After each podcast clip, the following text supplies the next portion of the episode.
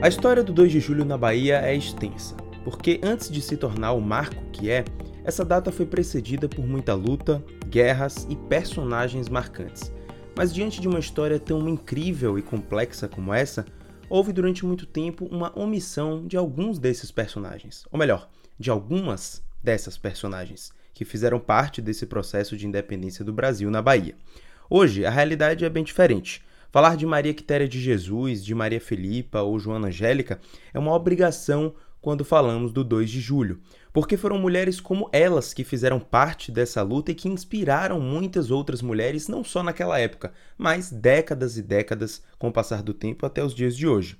Meu nome é Vinícius Rafushi e esse aqui é mais um episódio do especial do podcast O que a Bahia quer saber, com um episódio especial sobre o 2 de julho. O programa faz parte do projeto Bahia Livre 200 anos de independência, que é uma realização do Jornal Correio com apoio institucional da Prefeitura Municipal de Salvador. Nesse programa, a gente vai fazer uma espécie de linha do tempo para contar a história de mulheres que lutaram pela nossa independência e fizeram a diferença na história da Bahia e do Brasil. Então, fica comigo e se liga.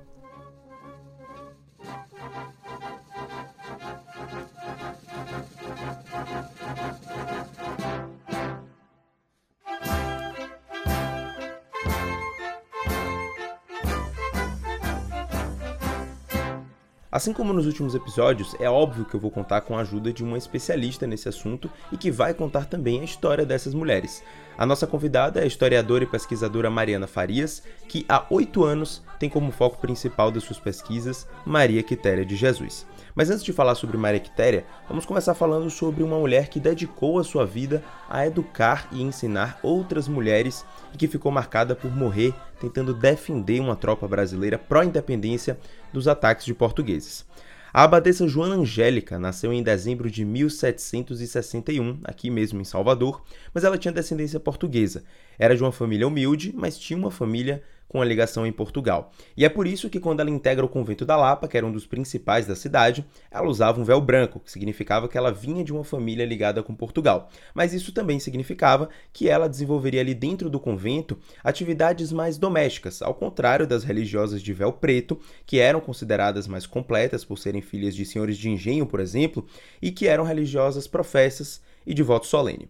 Mas aí Joana Angélica se tornou uma religiosa de véu preto. Em uma época onde mulheres não eram ensinadas a ler e escrever, Joana Angélica se destacava porque ela tinha um domínio da leitura e da escrita. Tanto que ela assume o papel de abadesa e escrivã dentro do convento da Lapa aqui em Salvador. E é dentro desse contexto que Mariana começou a relatar o ataque que matou a abadesa e que chocou toda a cidade. E como é que então essa essa Soro ela vai se tornar tão é, importante né, para a gente entender o desenrolar da guerra de independência do Brasil na Bahia. Em fevereiro de 22, é, os soldados portugueses já estavam tocando terror em Salvador, várias famílias estavam fugindo para o recôncavo, as pessoas que podiam, né? Porque muitas ficavam em Salvador porque não, não, não tinham opção. Né?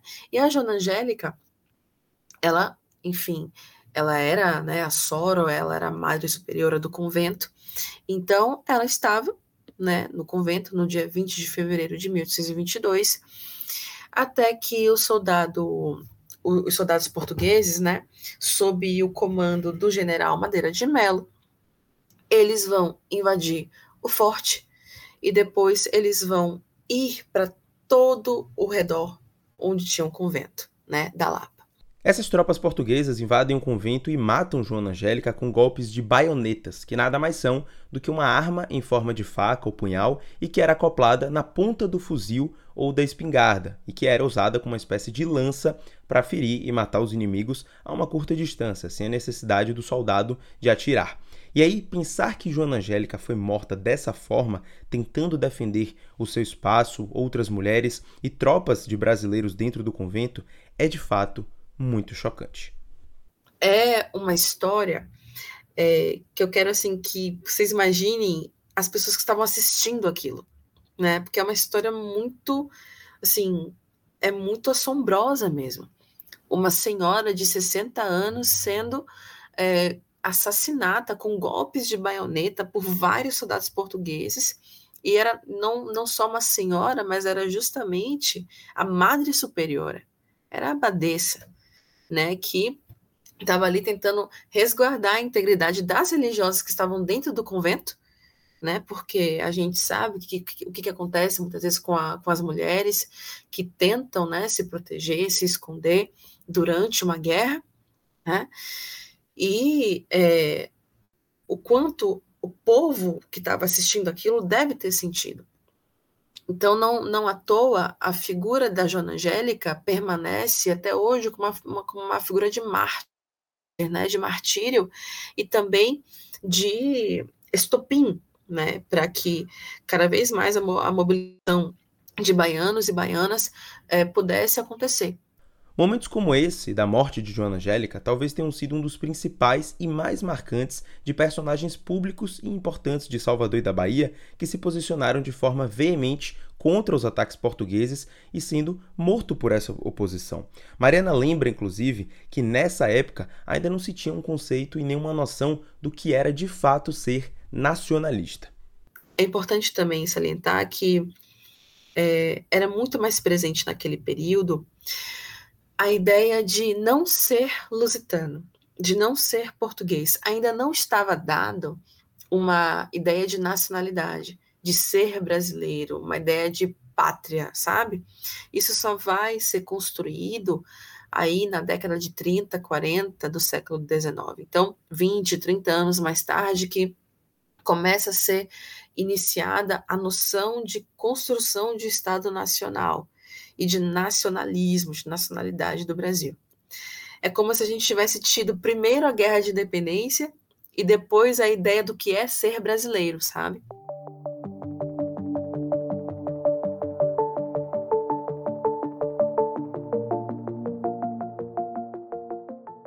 Bom, seguindo nossa linha do tempo com as personagens da nossa independência, eu vou destacar a história de uma mulher que lutou a sua guerra pela independência do Brasil de uma outra forma. Enquanto Joana Angélica foi um nome importante para a formação da identidade de diversas mulheres e um mártir dessa violência dos portugueses, há um nome que lutou e que se posicionou publicamente com as suas palavras e que foi influenciada pela própria Joana Angélica. Urânia Vanério tinha 10 anos quando ela viu a abadesa morrer, e mesmo com pouca idade, ela transformou esse choque e essa dor em um poema que já naquele momento mudaria e marcaria a sua vida. Esse texto se chama Lamentos de uma Baiana. Os relatos, inclusive, contam que o poema foi escrito entre a data da morte de Joana Angélica e o dia seguinte do ocorrido. E logo depois disso, ela vai fazer um poema. Lembre-se, é uma menina de 10 anos de idade ainda e ela vai escrever um poema maravilhoso chamado Lamentos de uma Baiana. E nesse poema ela vai falar sobre é, quão terrorizante estava sendo aquela guerra. E ela vai lamentar tudo aquilo que estava acontecendo. E logo depois do assassinato da abadesa Joana Angélica. E naquela época, por mais que a maior parte das pessoas não soubesse né, escrever, as notícias eram faladas, eram gritadas pelas ruas. Não só as notícias, mas também esses, esses textos líricos, né? Esses textos tanto em prosa quanto em poesia. É, e não só lidos, mas também para parte é, letrada da sociedade, esses textos muitas vezes eram também publicados em periódicos. Né? Então, é, esse texto da, é, da Urânia Vanério, que ela vai lamentar e ela vai realmente explicitar como é que estava sendo o nível de violência instaurado em Salvador, vai chegar até o Rio de Janeiro. Né? A, gente, a gente tem um, um documento que, enfim, é de um periódico do Rio, falando que né, o, o poema Lamentos de uma Baiana é, pode ser encontrado lá à venda. Né? E ela assina esse poema como A Baianinha. O poema ele foi assinado com esse pseudônimo de Baianinha, mas Mariana me explicou no nosso bate-papo que pesquisas feitas por historiadores e pesquisadores especializados em história da Bahia comprovaram que a Baianinha era de fato Urânia Vanério. E essa explicação é bem simples. Apesar de ser uma menina descendente direta de portugueses, ela tinha medo da retaliação que sua família pudesse sofrer. Afinal, existia uma perseguição fortíssima a quem era brasileiro e nascido na Bahia. Essa perseguição, inclusive, ficou conhecida como Mata Marotos. É, e por isso também é importante a gente pensar que não só mulheres em idade adulta, fortes e guerreiras, lutaram na guerra. Aqui eu já dei o exemplo de uma senhora de 60 anos que foi assassinada, mas que teve um papel importantíssimo de coragem, né, de estar ali à frente do convento protegendo, né, é, as outras religiosas que lá estavam em clausura e que foi assassinada, e um exemplo de uma menina de 10 anos de idade que vai escrever como uma forma de protesto contra aquela guerra e contra também toda a violência que estava sendo cometida pelo exército luso. E como eu falei na abertura do programa, a independência da Bahia foi marcada por diversas batalhas, por guerra, por sangue derramado, e é nesse contexto que surgem duas das maiores personagens que resultam no que é o nosso 2 de julho.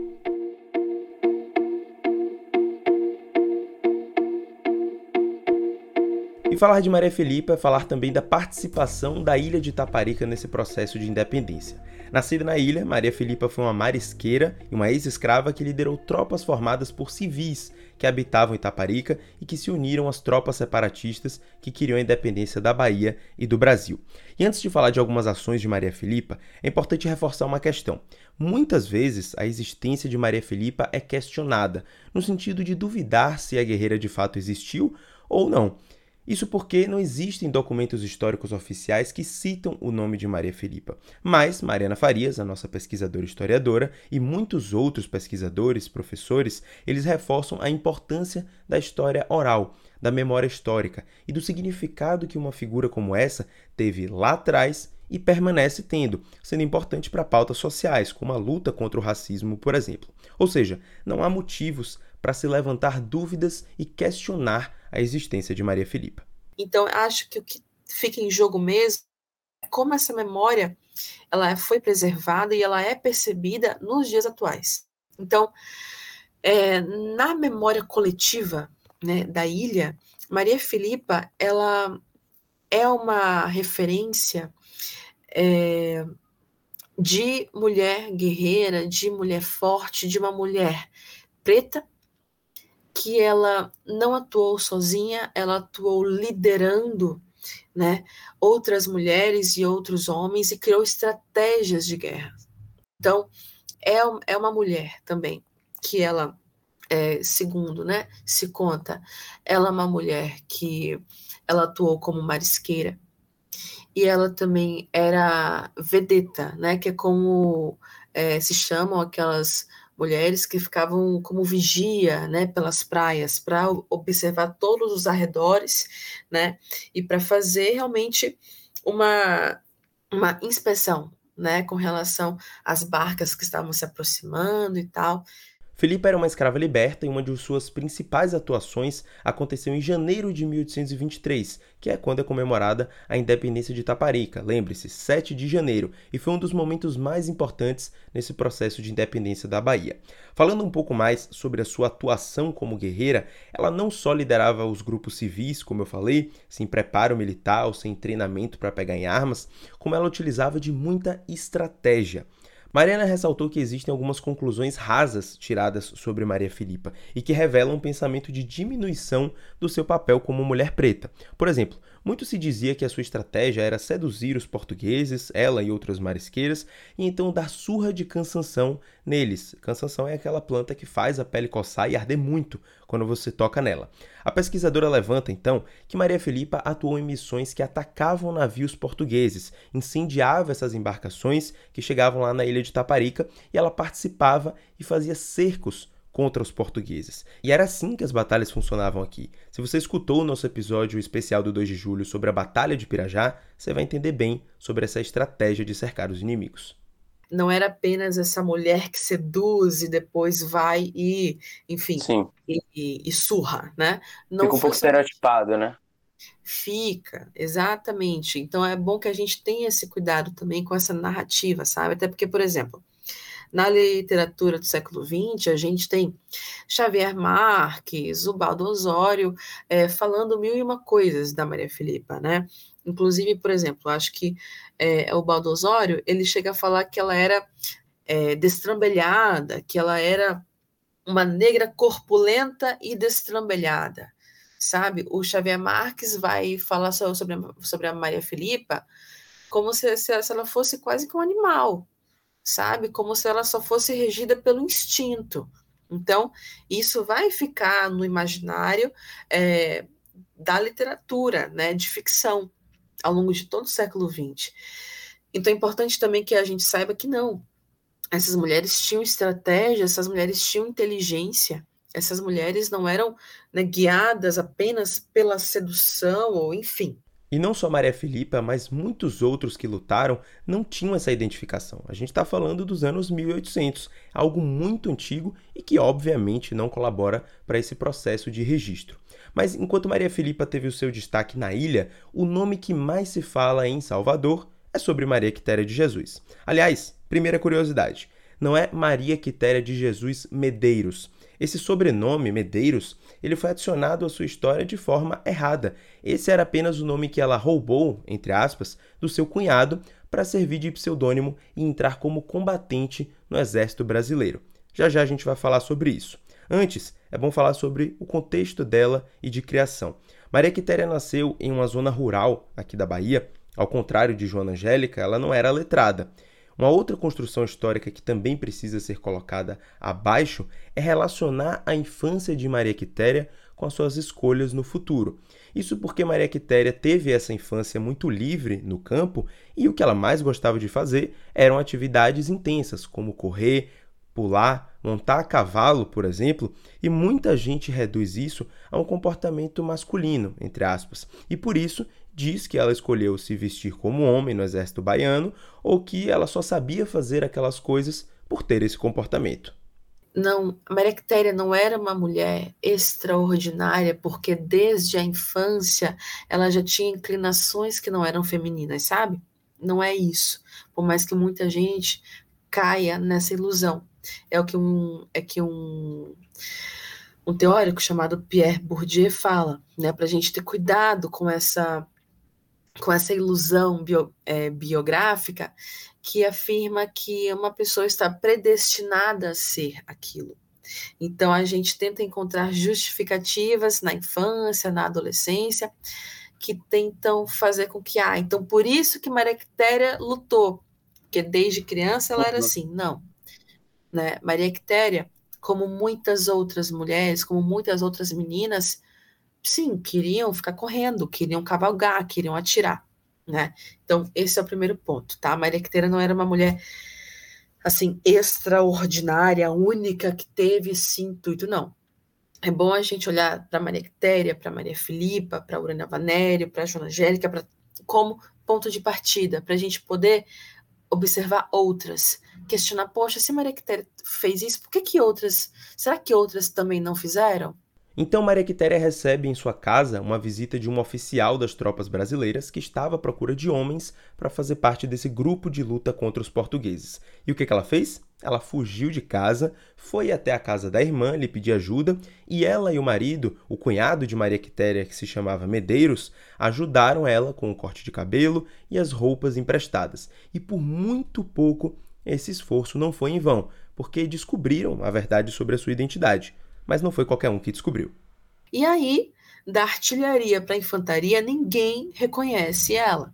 Ninguém percebe que, na verdade, se trata de uma mulher sob um disfarce, sob uma identidade masculina. Quem é que vai reconhecer ela? O pai. O pai que estava sob procura por todo o recôncavo vai encontrar Maria Quitéria em Cachoeira e vai reconhecê-la por detrás desse disfarce ele vai imediatamente suplicar para o comandante em questão, que à época era o Silva Castro, e vai falar: Olha, tá aí a minha filha. Né? E aí ele vai falar: Ok, mas ela é muito boa no que ela faz. Se ela quiser ficar, ela fica. Né? Ela não precisa ir embora, porque ela é mulher. Então, perceba, é, naquela época era vetado o acesso né, às mulheres ao exército. Era vetado, era proibido. Mas a gente tem um comandante deixando Maria Quitéria assumir a sua identidade como mulher para todo mundo ali no batalhão e permanecer lá, e, e permanecer lá se ela quiser. Né? Isso é muito importante. sabe? Até que ponto o Estado ele vai é, abrindo brechas é, para, obviamente, atender aos seus próprios interesses. E nessa época era não deixar com que a Bahia fosse tomada pelos portugueses. Todos esses relatos que Mariana traz das histórias de Maria Quitéria, eles foram contados pela própria guerreira. Tudo isso foi registrado por uma escritora inglesa que visitou e morou no Brasil entre os anos de 1821 e 1823, justamente na época da nossa independência. E o nome dessa mulher é Maria Graham. E um desses relatos que Mariana detalhou dá para entender como era o comportamento de Maria Quitéria nas batalhas. Então, a sua primeira missão consta que foi em outubro de 1822, na Ilha de Maré. Lá, o seu batalhão, que foi o terceiro batalhão de infantaria, também conhecido como Batalhão dos Periquitos, vai organizar a sua defesa. Dias após, ela e a tropa vão rumar para Itapuã, vai ter a Batalha de Pirajá, e quando eles vão ser surpreendidos pela estrada da Pituba, por alguns soldados portugueses que lá estavam meio que tramando uma armadilha, é quando, segundo seus biógrafos, Maria Quitéria vai passar pelo seu batismo de fogo.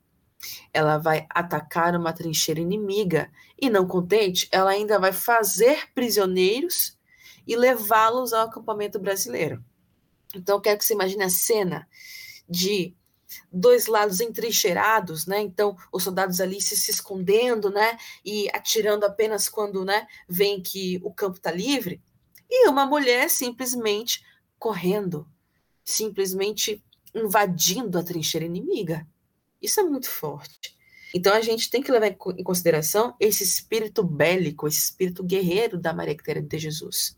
E sua importância dentro das tropas brasileiras foi crescendo tanto e seu nome foi ficando tão conhecido a ponto de Maria Quitéria, por exemplo, pedir uma visita a Dom Pedro no Rio de Janeiro, onde ele deu a ela a insígnia imperial do cruzeiro, que é uma honraria altíssima do Império Brasileiro na época. Ela também pediu para que Dom Pedro redigisse uma carta nominalmente para o seu pai, como uma forma de se desculpar por descumprir o pedido dele para que ela voltasse para casa enquanto ela queria lutar. E o imperador do Brasil exaltou Maria Quitéria para seu pai e o papel dela nas guerrilhas da Bahia. Há também um outro relato interessante que fala, por exemplo, sobre a Batalha do Paraguaçu, onde Maria Quitéria e Maria Filipa teriam atuado juntas derrubando os navios portugueses. Ou seja, foi um nome que esteve presente em diversos momentos e diversos contextos da independência da Bahia. Infelizmente, com o passar do tempo, Maria Quitéria foi se afastando desse lado da fama, digamos assim, e sua morte foi praticamente no anonimato.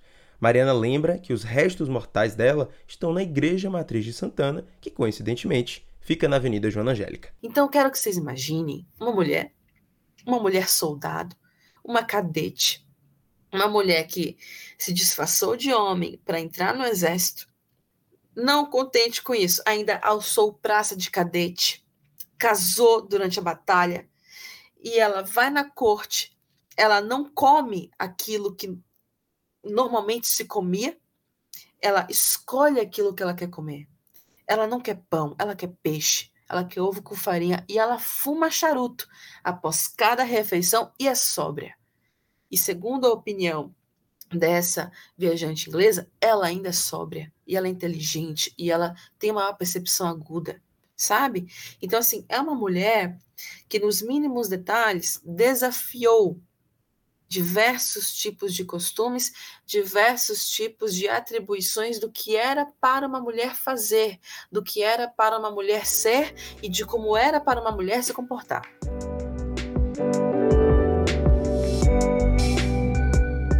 Bom, pessoal, esse foi o fim do terceiro episódio especial do podcast O que a Bahia quer saber, em homenagem ao 2 de julho. Lembrando que esse projeto é o projeto Bahia Livre 200 anos de independência e é uma realização do Jornal Correio com apoio institucional da Prefeitura Municipal de Salvador. Vale lembrar também que os outros dois episódios já estão disponíveis nas plataformas de áudio, vale a pena conferir. A gente falou sobre o mapa histórico do 2 de julho em Salvador e também sobre umas curiosidades envolvendo a Batalha de Pirajá e o Corneteiro Lopes. Esse programa aqui ele teve produção, narração e edição feitas por mim, Vinícius Rafushi. Até a próxima, valeu, tchau, tchau.